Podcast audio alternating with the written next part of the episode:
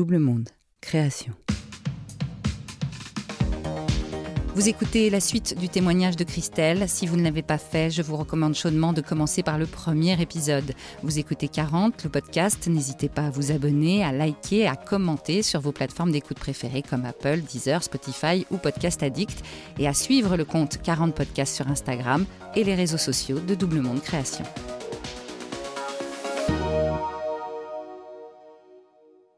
Je m'appelle Christelle, j'ai 49 ans.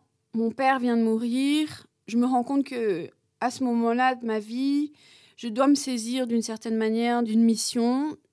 Si je devais mettre des mots autour de ça, je dirais que c'est d'une certaine manière contribuer à la paix dans le monde et que et ça c'est parce que je trouve que c'est aussi euh, ce qui nous sauve, c'est que d'une certaine manière, il doit y avoir une forme de beauté autour de ça.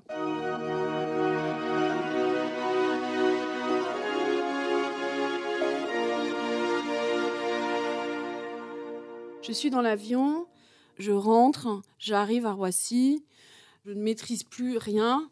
Je vais euh, arriver dans cet aéroport que je connais si bien et pourtant euh, tout a l'air euh, tellement différent. Je vais enterrer mon père et finalement les jours passent. Très rapidement, je dois retourner au Vietnam pour, parce que ma place, mon magazine sont là-bas.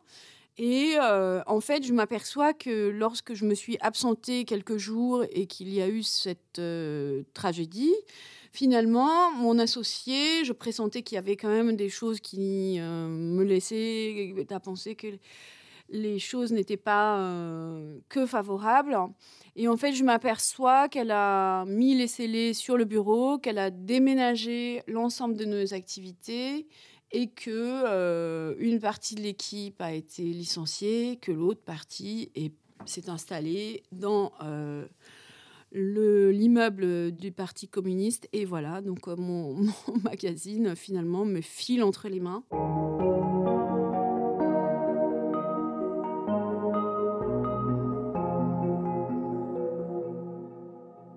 Quelques jours, j'ai tout perdu je dois me rendre à l'évidence. Je prends conseil auprès de différentes personnes, différents avocats. Et euh, la situation est celle-là. En fait, euh, tout le monde me dit, bah écoute, c'est très compliqué. Euh, de toute façon, d'un point de vue juridique, c'est vraiment compliqué de récupérer ces biens parce que c'est des associations à 49%, 50% en, ma défaveur. Donc à ce moment-là, c'est évident que si je me lance dans un procès, ça va être compliqué. Le fait est qu'elle a une force de frappe euh, indéniablement plus forte que moi. Les associations euh, de personnes avec qui elle se trouve euh, sont plus efficaces et qu'il y a des intérêts qui me dépassent.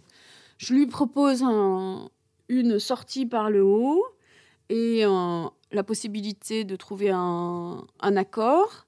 À distance, elle me dit qu'elle est favorable à cette idée-là. Et puis, avant même euh, que les choses soient signées et puis que je puisse repartir avec euh, ce qui était convenu, elle m'envoie donc euh, les détails de cet accord. Et au moment de la signature, finalement, elle me demande de signer un papier dans lequel il faudrait que je fasse une fausse déclaration auprès du fisc. Et je dis, ça, c'est pas possible.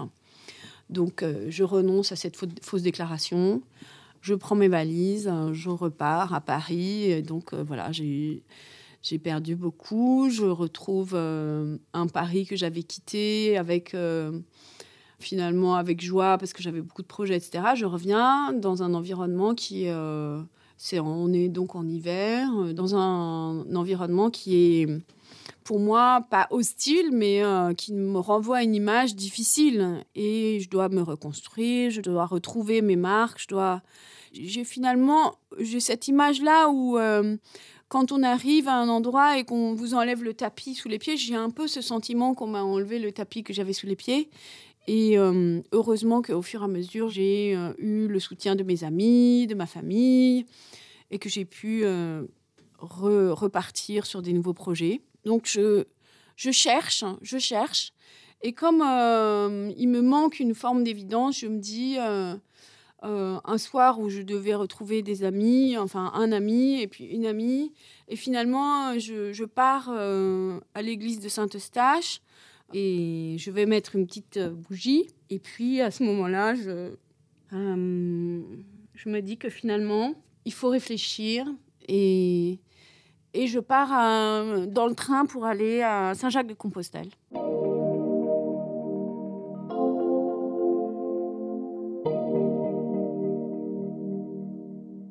C'est en hiver, donc euh, le, chemin de Saint-Jacques-de-Compostelle, moi je, savais juste, euh, j'en avais fréquenté quelques endroits en été ou au printemps, je me disais ah, c'est très bien, etc. Mais sauf que là on est au mois de novembre, donc je prends ma crédentiale, je pars à l'auberge des Saint-Jean-Pied-de-Port, je vais euh, mettre à la poste l'ensemble de mon sac à main, mon impair, etc. Je vais m'acheter des chaussures et un pantalon, et puis me voilà partie, me voilà partie sur le chemin de Saint-Jacques-de-Compostelle en hiver avec euh, un, petit, un petit baluchon en quelque sorte. Et je marche, je marche jusqu'à Roncevaux. Je vois qu'il y a 800 km devant moi. Je me dis, c'est pas possible. Je n'ai pas du tout imaginé que ça allait être 800 km pour aller jusqu'à Saint-Jacques.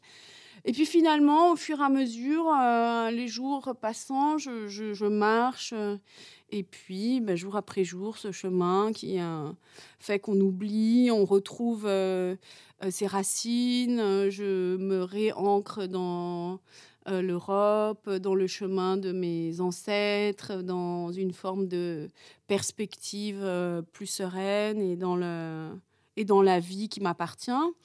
Et euh, à la fin de, cette, euh, de ce long cheminement, je me dis, il faut que je travaille pour la paix.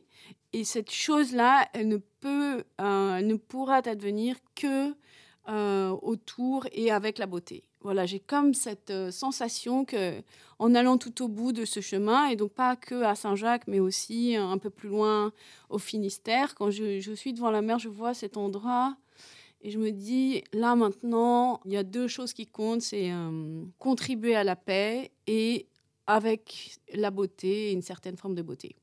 Donc ça, se, ça devient comme euh, une forme d'évidence, même si les, les choses d'un point de vue très concret ne le sont pas vraiment. Mais euh, ce, qui se, ce qui se trame, c'est ça. C'est-à-dire que j'ai besoin de sens, j'ai besoin d'ancrer ça dans une forme de de, lignée euh, qui sans doute fait écho à ce que j'ai vu quand j'étais au Congo, quand j'étais en Asie, quand j'étais en Ouzbékistan. J'ai besoin de contribuer de manière concrète à tout cela. Et j'ai eu de la chance parce que j'ai des personnes qui m'ont ouvert euh, des portes, qui m'ont permis de travailler avec l'OCDE notamment sur des projets euh, autour des pays fragiles, donc qui à ce moment-là m'ont permis de, regarder les choses différemment, de travailler sur ces pays fragiles, de contribuer à des choses et à des projets qui avaient du sens. Euh, ça s'est poursuivi après avec l'OMS et euh, j'ai continué à travailler en Suisse sur le, sur développement de projets en ce sens, sur la lutte contre le paludisme, sur euh, la mise en place de projets qui soutiennent les pays fragiles. Et c'est vrai qu'au fur et à mesure de ce que je traversais, qui n'était pas du tout euh, d'une simplicité, d'une évidence. À chaque fois, il fallait débroussailler, passer, passer ses entretiens. Voilà, j'aurais bien aimé que ce soit un peu plus, mais au fur et à mesure, ça m'a permis justement de travailler ces terrains, de poursuivre cela. À ce moment-là, j'ai rencontré euh, la personne qui deviendra par la suite le, père de mon fils, et donc de pouvoir vivre de manière euh, concrète, cette petite euh, promesse qui, était à la fin du chemin de Compostelle et qui était pour moi essentielle finalement, puisqu'elle était vitale. C'était pas possible de, fonctionner autrement que d'être dans cette, euh, dans cette lignée-là. J'ai donc passé du temps en Suisse avec euh, l'OMS. Et puis, comme mon enfant est né en France, il était normal que je, revienne vivre en France. Donc, je, suis revenue. J'ai travaillé aussi à Paris. J'étais consultante. Et puis, au fur et à mesure, euh, le dessin de cette, euh, de cette bascule, elle s'opère, pas de manière totalement linéaire, mais elle se construit au fur et à mesure de cette façon-là. C'est-à-dire que, d'une manière à ce que euh, cette promesse puisse avoir lieu, il faut que je me forme, donc je travaille et j'étudie euh, l'anthropologie, l'anthropologie du développement, de la santé. Je continue à travailler avec l'OMS, je continue à travailler à faire euh, des projets avec le Fonds mondial et au, fur et à mesure, avec l'Agence française de développement, d'étoffer, de, je dirais, mes expériences autour de tout ça. Et je pense que hum, même si les choses restent dans une certaine mesure complexes, elles me montrent à quel point euh, cette démarche a du sens et à quel point il faut euh, persister, il faut euh, continuer ce long cheminement et, construire autour de cette quête. Je crois que d'une certaine manière, les questions qu'on pose actuellement dans la société autour de, de MeToo, de la complexité, de ce qui se passe dans des schémas qui sont remis en question, euh, ne, ne, m'a pas, euh, je dirais, ne, ne m'a pas épargné et que j'ai aussi été confrontée à tout ça après avoir euh, eu conscience de ce que ça représentait lorsque c'était dans d'autres pays. Mais après, je me suis rendu compte que moi aussi, j'étais très touchée par ces questions-là et que finalement, je devais aussi me confronter à ces, à ces modèles, à ces modèles euh, assez conservateur et que moi-même j'en avais certainement hérité d'une certaine manière et qu'il s'agissait non pas de les subir mais peut-être de trouver des façons d'être acteur de cette euh, manière de vivre euh, en tant que femme dans un monde complexe, moderne mais euh, qui nous permettait aussi de faire des choses magnifiques. Donc euh, j'ai poursuivi et il y a beaucoup de virages dans tout ça. Je ne pense pas qu'il y ait une, euh, une voie linéaire, mais en ce qui me concerne, de facto, il y a tous ces virages. Et au fur et à mesure, l'important est de pouvoir à la fois être acteur, à la fois transmettre et à la fois réfléchir. Donc, j'ai travaillé à la Sorbonne après avoir travaillé dans les organisations internationales, dans une chaire qui s'intéresse à la ville, à l'entrepreneuriat, à l'innovation. Et c'est vrai que ça m'a aussi permis de voir que ces, questions-là sont transverses. Elles touchent euh, les jeunes, elles touchent euh, l'ensemble de nos disciplines, que ce soit l'économie, le droit, l'anthropologie et qu'il s'agit, encore une fois, de, pouvoir associer à différents endroits ces réflexions et de les modeler et de les transmettre et de les, de les faire progresser dans une certaine, euh, d'une certaine manière et que chacun a son rôle à jouer.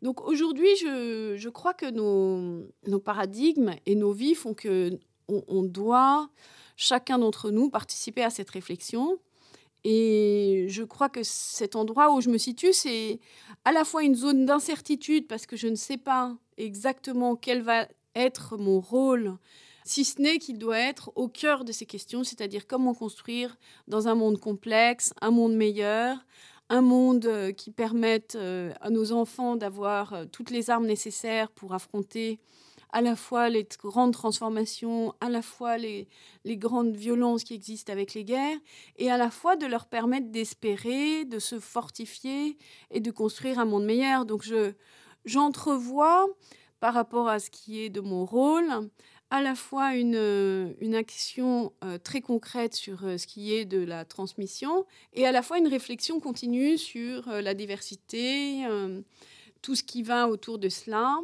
et qui passe par une certaine forme de beauté qui, euh, je trouve, euh, on va peut-être dire que c'est une phrase bateau, mais je pense que c'est aussi la beauté qui nous sauve et aussi l'art qui permet de transcender toutes ces différences, toutes ces barrières, toutes ces tensions et qui nous permet d'une certaine manière d'avoir un langage universel au travers de ces secousses qui, euh, qui n'épargnent personne.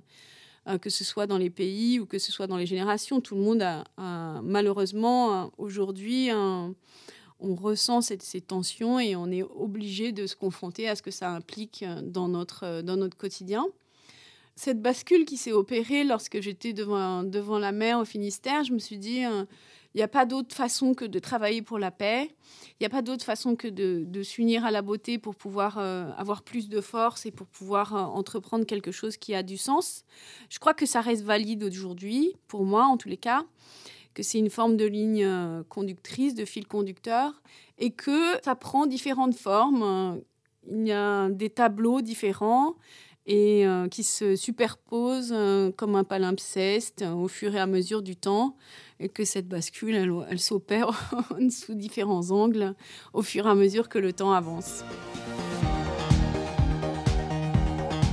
Vous venez d'écouter 40. Ce podcast est produit par Double Monde Création. Merci à Adrien Stiefel pour le montage, à Sébastien Ossona pour la musique et à Marie-Sophie Duval pour le graphisme. Réalisation et narration Marjorie Murphy. N'hésitez pas à vous abonner sur votre application de podcast préférée, Apple, Spotify, Amazon, Castbox et bien d'autres, à nous laisser des étoiles et des commentaires quand cela est possible et surtout à nous raconter vos 40 à vous.